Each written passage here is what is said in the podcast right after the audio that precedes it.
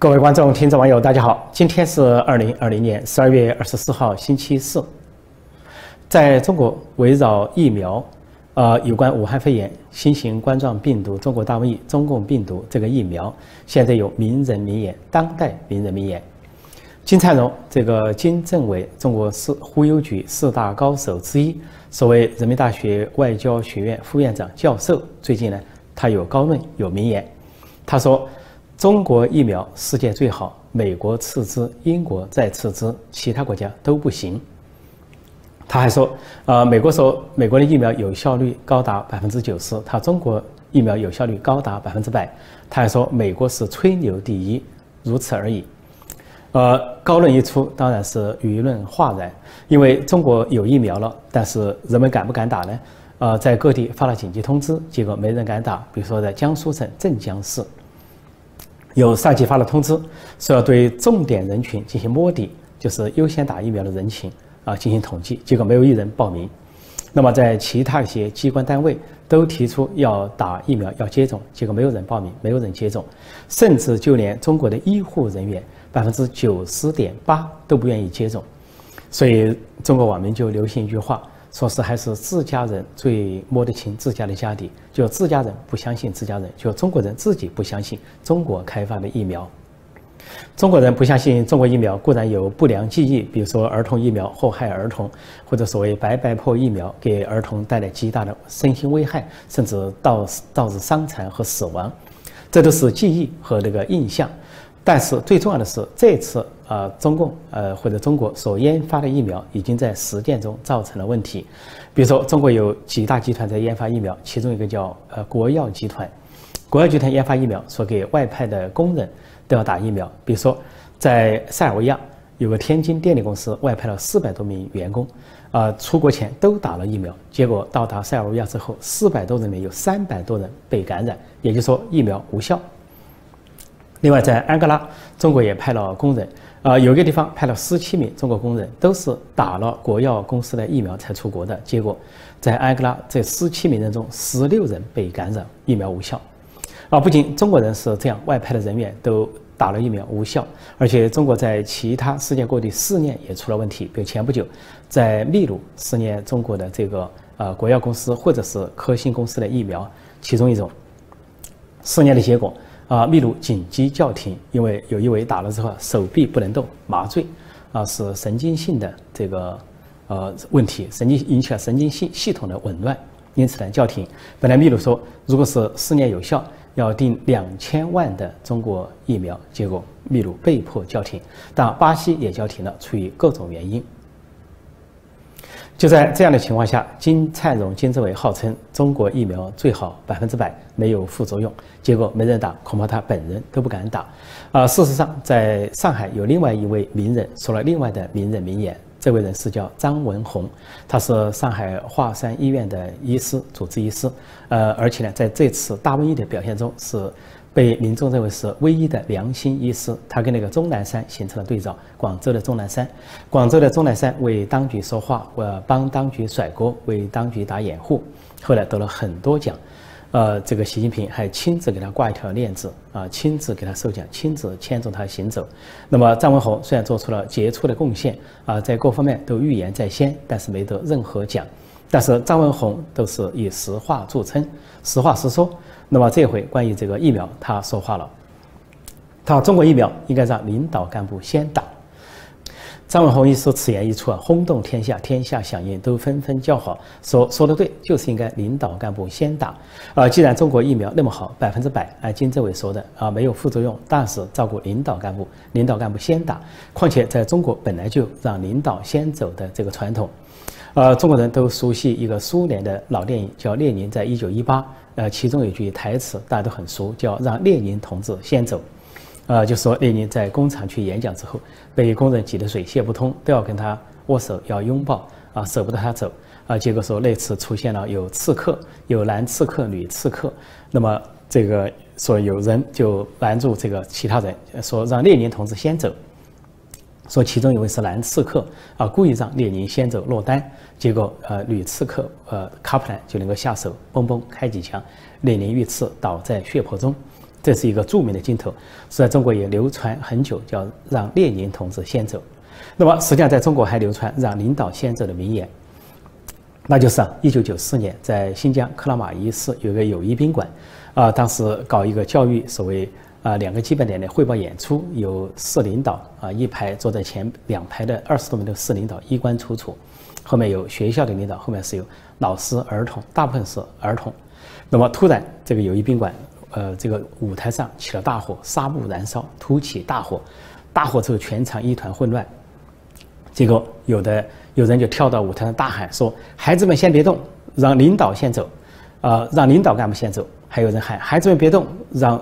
什么叔叔爷爷奶奶先走。”等等这一类喊话。结果这些领导干部啊践踏而行，他们离那个火源最近，离舞台离出口最远，只有一个出口。结果这些人践踏着孩子的身体而行，有的孩子被踩死，有的孩子被女干部的尖皮鞋踩穿了肚子。啊，一片的狼藉血迹，然后领导干部二十多人全部啊夺门而出，都逃生，而且衣衫都不乱，都逃生了，而且不去叫消防队，直接直奔医院。有的领导仅仅为烧掉了几根白发，结果大部分的儿童被烧死、惨死，呃，近百名儿童惨死。这就是著名的克拉玛依大火。说那句话，让领导先走，也就更加流行了，风靡于神州大地。那么这回。张文宏医师这句话，让领导干部先打打疫苗，这个不仅是啊说出了民众的心声，说出了中国的社会现象，而且具有巨大的你说是反讽意、启发意都在那里。恐怕这个连中共的领导干部，上至总书记习近平，下至这些所谓科员啊处长，一个个都心头发麻。这些中国领导人，这些领导干部敢不敢先打？考验他们信不信得过中国疫苗。如果他们敢先打，敢带头打，敢带头挽挽起袖子打，那说明对中国疫苗有信心。如果没有，让人民群众先打，就是把人民当成这个试验品，甚至牺牲品。呃，在美国这边，大家都知道，呃，川普总统本人因为中招得过新型冠状病毒，呃，后来三天出院，出院之后呢，他呢就有抗体，他现在暂时没有打。但是其他的政要都率先打了疫苗，比如说副总统彭斯啊，六十多岁，六十七岁挽起袖子打疫苗，啊，国会议长南希佩洛西八十岁挽起袖子打疫苗，啊，还有这个民主党啊总统候选人前副总统拜登也挽起袖子打疫苗。拜登打疫苗的时候顺便啊称赞了，含蓄的称赞了川普，呃，说是这个川普的急速行动非常有效率，取得了成效，因为川普为了尽快研发出疫苗。专门制定一个计划，叫“极速行动”，要最快的速度研制出来。果然，美国的疫苗是最快速度啊出来，说是比预想的速度还要还要快，甚至有的时候快了五年。那美国疫苗现在打了啊，包括美国的政要都在带头打，打了之后，在呃一些地方逐渐的普及，从十二月中旬开始。那有没有副作用呢？有少许的例子，有一些例子发生了副作用，有过敏的反应，但是大部分都顺畅，没问题。啊，美国的疫苗，第一种疫苗叫辉瑞疫苗，有效性高达百分之九十，已经投放使用。那么很快有第二种疫苗出来，已经被联邦呃药监局紧急批准，就是莫德纳疫苗，有效性更高，达百分之九十四点五，也很快会投放这个民间。啊，这是美国疫苗的情况，而且美国的疫苗就是不分官员、不分民众。都在打，而且踊跃的打，而且说要打疫苗的时候，还没有人犹豫，呃，都像争着打。但是呢，美国还要按优先顺序，优先的是医护人员、护理人员，因为他们在前线，要首先接种。那么第一位被接种的女护士啊，据说是热泪盈眶，说终于能够走出一种灾难了，是泪流满面。那么接下来打的就是，呃，老年人啊，养老院的老年人，因为他们很容易受呃受感，不是很容易受感染，而是说感染了之后高危人群。然后就是有基础病的，呃，比如说糖尿病啊、心脏病啊、癌症啊这些有病的这些病人，也都是高危人群。这些打了，那么才会向，呃，这个社会上的其他中青年以至于儿童去普及。在美国啊，美国民众是对美国的疫苗高度的信心，呃，不要说民众踊跃打，官员都踊跃打，而且官员带头打，这可以看出啊，美国跟中国形成了不同的景象，天壤地别。那么现在，在中国上海华山医医院的这位医师啊，张文宏医师发话了，让领导干部先打。那大家都会把目光转向上面。现在网友都在纷纷议论，说习总书记什么时候打？他带不带头打？因为习总书记有很多名言，他的名言就是说，总是把人民的利益放在心上啊，以人为本，而且说我时刻惦记的是困难群众。还有说他在访问意大利的时候，啊，意大利议长问他怎么承担一个大国的领导责任，他还说我将无我不负人民。那现在时机来了，呃，是习近平总书记向全国人民展示他的。啊，楷模模范带头作用的时候了。那么，全国人民都呼唤习总书记应该打第一针中国疫苗，不管是国药公司的疫苗、科兴公司的疫苗，啊，习总书记应该带头打。况且，中国古人说，呃，说统治者应该是先天下之忧而忧，后天下之乐而乐，还说敢为天下先。那么，习近平总书记敢不敢为天下先？现在十四亿人民在看着他。最近在中国互联网上才提到疫苗，说让习主席先打，习主席先上，结果又扯到他的女儿习明泽习公主，说习公主先下，啊，这是怎么回事呢？原来因为今年大瘟疫啊，加上美中贸易战，经济不景气，出现了外资撤离潮、工厂倒闭潮、工人失业潮，现在大学毕业生呢就业难。说，二零二零年呢，中国大学毕业生的总数是八百七十四万，现在都面临面临找工作困难啊，就业难的这个难点。那么明年说更多，到二零二一年有九百零九万这个大学生要毕业，现在当局非常发愁，怎么办？说当局现在通过宣传机器啊。这个王沪宁掌控的各种宣传机器开始重新宣传上山下乡，把文革的一些口号又拿出来说，什么到祖国最需要的地方去啊，到西部去，到边远地区去，到艰苦地区去锻炼。甚至呢，王沪宁还专门说是一个官方的研究机构，叫什么历史研究所，啊，发表文章啊，通过微博发表，啊，说是为当年的毛泽东时代的上山下乡运动这个证明平反，说当年的上山下乡知识青年到农村去被污名化了，啊，说成是受迫害受苦，甚至说毁了一代人的青春，他这是对新中国的。啊，建设者的这个什么否定或者污蔑啊，然后得出一个结论说，那场上山下乡运动就是毛泽东亲自号召的上山下乡运动，是推动社会进步的伟大壮举。呃，这篇文章一出啊，也是舆论哗然，都在说文革要重来了，上山下乡运动要开始了啊，然后果然要回到毛泽东时代了。后来这篇博文被拆除，但实际上这几年在王沪宁的鼓捣下。到处都在鼓捣这个上山下乡，以变相的方式在说上山下乡，甚至于连要争夺接班人地位的前总书记胡锦涛的儿子胡海峰，在浙江呃丽水当市委书记的时候，为了争表现，为了向向习近平示好示忠啊，能够获得一个接班人的地位，结果他也在里说，这个现在的知识青年或者是大学生应该到农村去啊，接受锻炼啊，什么叫二次下放等等，创造了很多新名词。所以到了今年，到了最近，呃，当局又把这个上山下乡的调子又抬高了，又抬起来了，要面对就业难啊，解决失业问题。尽管啊，中共习近平和王沪宁当局宣称说中国已经全面脱贫、全面小康，但是仅仅因为大学生不能就业，就本身就粉碎了这个谎言。啊，有一批大学生啊，说毕业之后呢，是住这个蛋壳公寓啊。最近今年也发生了很多事情，蛋蛋壳公寓这个倒闭。啊！关闭，把很多这些大学生呢赶到街上，其中还有一批小粉红，是以反方方出名的小粉红，是方方是武汉作家，写武汉日记，记录武汉的真相，还只是一定程度的真相，武汉大瘟疫的真相，结果受到这些所谓爱国小粉红，实际上是爱党小粉红的围攻，但这些小粉红居然被蛋壳公寓的倒闭赶到街上，无家可归，而且是大冬天。这些小粉红是叫天天不应，叫地地不灵，仿佛是一个现实报。现在更糟的是，他们有可能被习近平、王沪宁等人打发到农村去接受贫下中农的再教育。这是毛泽东的名言，说农村是一个广阔的天地，在那里是可以大有作为的。那么就把当时陈世清打发走。但毛泽东当时打发陈世清还有个背景，他要搞文革，他先煽动了。啊，大学、中学的大学生、中学生起来造反，起来这个革命，然后主要是批倒、批臭他的政敌刘少奇啊、陶铸等人，啊，甚至最后把刘刘少奇直至迫害致死。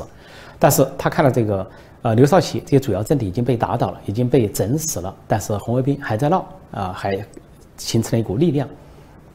毛泽东害怕，那要把他们打发，怎么打发？解决他两手，一个是把红卫兵的头目，什么蒯大富、陈阿大、谭厚兰五大领袖，通通给抓起来投入大牢，啊，一关就是暗无天日，长期的徒刑。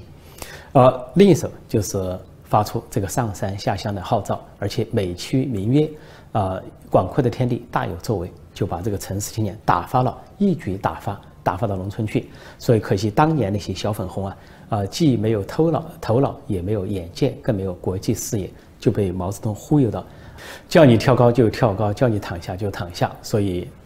伟大领袖大手一挥，把这一伙人啊，曾经这个在城市里搞得天翻地覆的红卫兵，全部打发到农村去。那至于习近平怎么下乡呢？他有不同，啊，他的父亲习仲勋被毛泽东打倒，也是长期关押啊，仅仅因为。他庇护一个小说，而那个小说写的是啊，陕北的创始人刘志丹就是跟习仲勋共同创造了陕北这个根据地，那就是歌颂刘志丹，引起了毛泽东妒火中烧啊，心里不平，说利用小说反党啊，不仅把作者抓了，打倒一大批干部，而且把习仲勋也给扫到牛扫扫到这个牛棚或者是大牢里边。由于习仲勋被打倒了。呃，这个习近平就成了黑五类啊，黑五类子弟，反革命子弟。结果习近平呢，小时候就被批斗，十三岁被戴高帽、挂牌子批斗。他母亲齐县在下面喊口号啊，打倒习仲勋，打倒习近平。呃，这个习近平被呃斗了之后呢，还被弄到少管所关了三年。所以关了三年，直到十六岁了，这个时候上山下乡开始了，就把他送到农村去。啊，习近平自己回忆说，坐上火车的时候，说其他人都在哭，他自己在笑。为什么笑呢？他终于逃离了北京那个迫害的这种现场或者迫害的苦难，能够躲起来，这就是他到了呃梁家河插队落户七年的原因。这个习近平到梁家河之后是正表现啊，有些视频他显示他说，呃，他去了根本不干活，不想干，就是不干活啊。有些视频又是他在自吹，说干很多活啊，日夜都在干啊，又是放羊，又是这个。啊，砍柴割草，还说自己是挑二百斤麦子走十里山路不换肩，这个已经成了一个名言。所以他自己的叙述啊前后矛盾，究竟他在那里是否是在啊勤苦的干，还是偷懒，他自己都互相矛盾。不过他正表现，写了很多次的入党入党申请书啊，终于入了党，入了党，后来还当了大队的村支书啊，支部书记。那后来这个出于他父亲的这个关系和地位啊，经过一番活动。应该是他母亲齐心的一番活动，或者他父亲给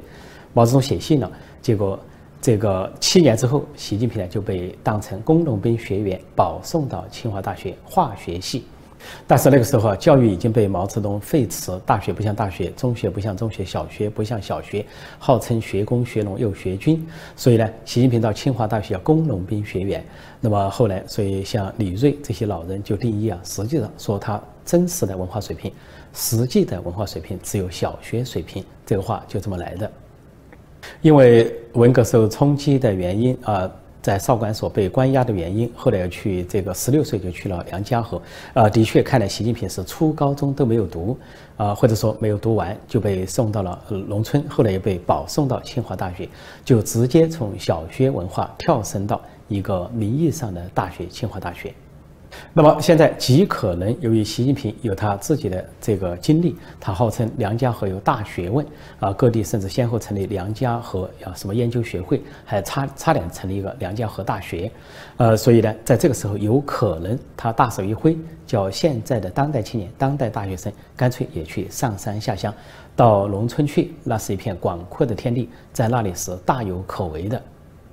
习近平这样号召倒不要紧，但是社会上的议论来了，尤其年轻一代，呃，这个网上的年轻人、大学毕业生的议论纷纷，说上山下乡可以让习明哲先下，习公主先下，啊，带头领导干部带头作用，啊，第一家庭起带头作用，所以这次上山下乡，啊，重新谈起，却扯上了习明哲，扯上了习公主，啊，倒成了中国网络上的一个新闻，一个现象。这个习明哲是习近平和。彭丽媛的独生女儿，在二零一零年的时候被送到美国，送到哈佛大学啊读书。那么在二零一四年毕业，获得学士学位。她的专业是心理学。然后说被习近平啊召回中国。这个时候，习近平已经坐上党和国家领导人的宝座，第一把交椅。说他女儿回去啊，说据说啊各种说法都有，有一种说法说还他让他女儿当什么参谋啊，当什么顾问等等。但事实上呢，啊，根据后来传出的消息啊，呃，他女儿非常不高兴，回到中国之后，啊，一方面对在美国已经习惯的东西，到中国之后呢不习惯，啊，还有呢就说长期被关在中南海，啊，进出都有人跟着看着，大概出于安全考虑，那我觉得自己不自由不自在，因此呢跟习近平之间发生了尖锐的矛盾，啊，甚至呢这个彭丽媛也站在他这一边。啊，觉得他女儿很可怜，受到这种管束和跟踪、关押，没有自由，像住在坐在大监狱一样。因此呢，这个习明泽所闹作炒作要回美国。因此，在去年啊，去年的时候啊，啊，应该是去年底今年初的时候就盛传。是在哈佛大学那边有证实，有关有跟习家有关系的人证实，说习明泽再次回到了美国，是回到了那一带，呃，不一定在哈佛大学读书了，但是就在哈佛大学那一带，那一带叫剑桥，啊，那个地区